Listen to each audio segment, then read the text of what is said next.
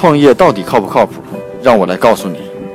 通过发现全球最新的创新商业模式和商业智慧，让你的创业少走弯路。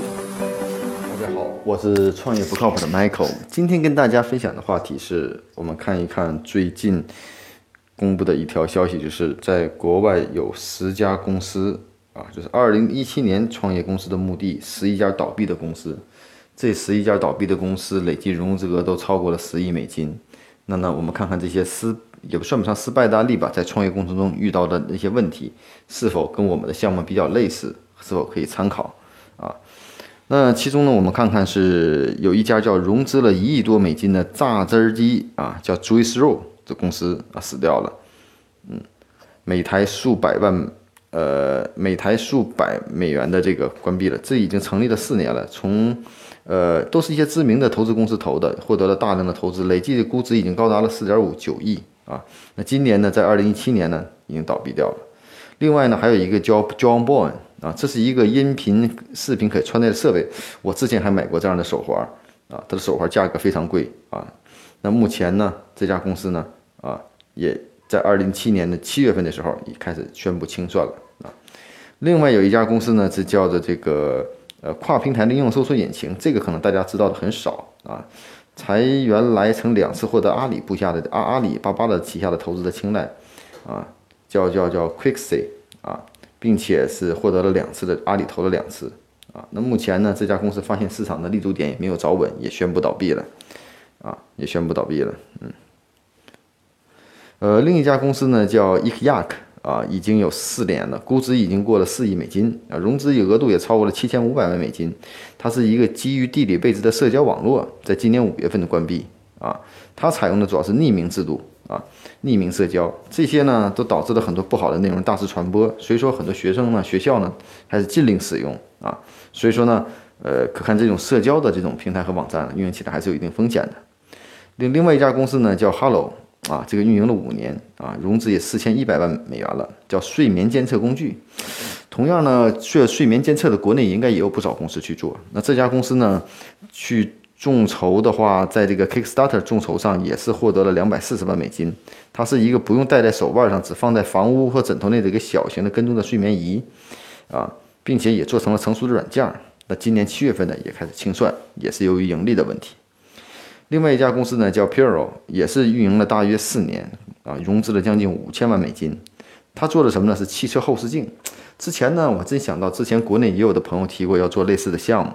它是三个苹果的呃软件工程师共同创办的啊。这款产品呢是能解决什么问题呢？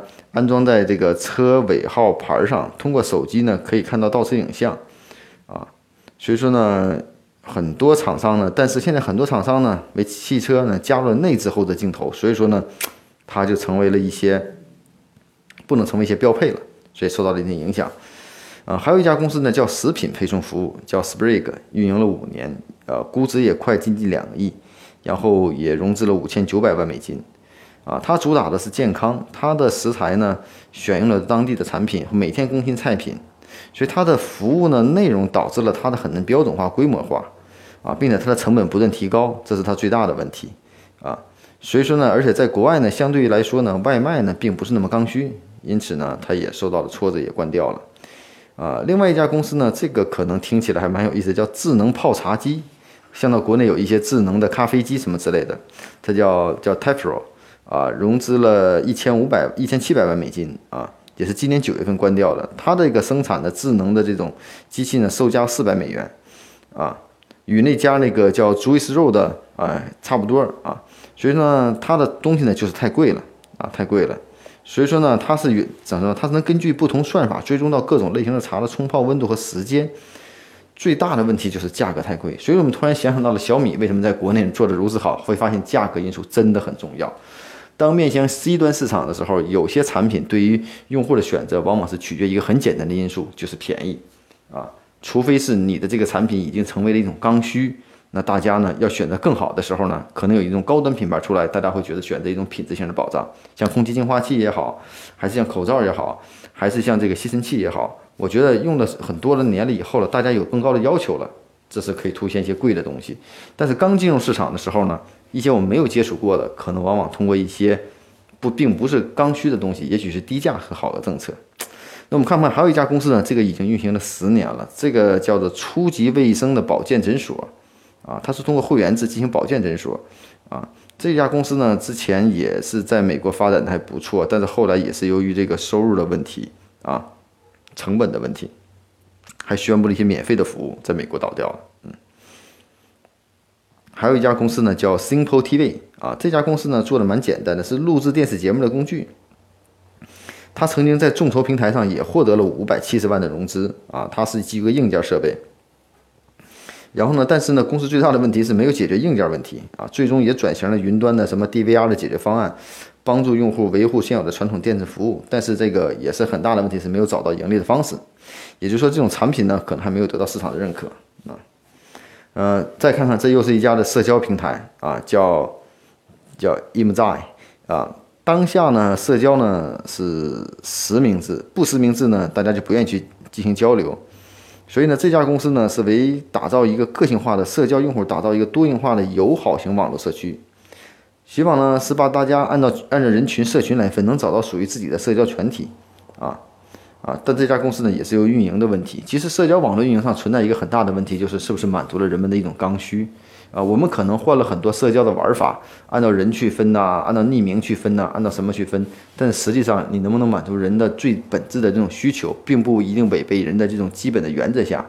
啊，我们知道陌陌社交当初也会变成一个约炮平台，但是会发展下来会发现，其实也是一个正常的一个交友的平台。那我们刚才提到的那家社交公司就以匿名社交为主，对内容不进行监管和控制，就会出现了一些负面的，那人们就不会去赞同。那以上呢是跟大家分享了一些不同的公司啊，这里头有两家社交公呃有两家社交公司，有三家智能硬件公司，啊，然后还有一些这个呃技术的搜索引擎的公司啊等等啊四家硬件偏硬件公司。所以说我们发现，在创业过程中失败的数据会发现，基于社交的成功率还是蛮低的，因为现金流很难变现。另外一个呢，智能硬件的这种创业会发现最大的问题就是一个是价格问题。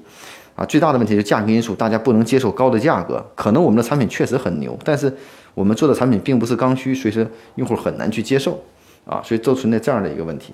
啊，另外呢，像这种应用工具的问题也好，那更多数项目倒闭掉，其实最大的原因就是基于并没有实现企业很好的立足点和盈利点。啊，往往呢，可能有些专注于产品，专注于极致，但是并没有市场与脱节。所以呢，通过这些案例分析，我们也反馈一下，那我们在创业过程中是不是我们的东西真的有需求？那解决需求过程中，我们是不是能持续的能够增长啊？还是我们伪造的一种需求？还是我们认为足够好，用户不能接受？所以说，这都是带来的一些反思啊。希望呢，今天的这个十个失败案例的分享呢，对大家有所帮助啊。每天五分钟的创业不靠谱的全球商业智慧分享，让你的创业靠谱起来。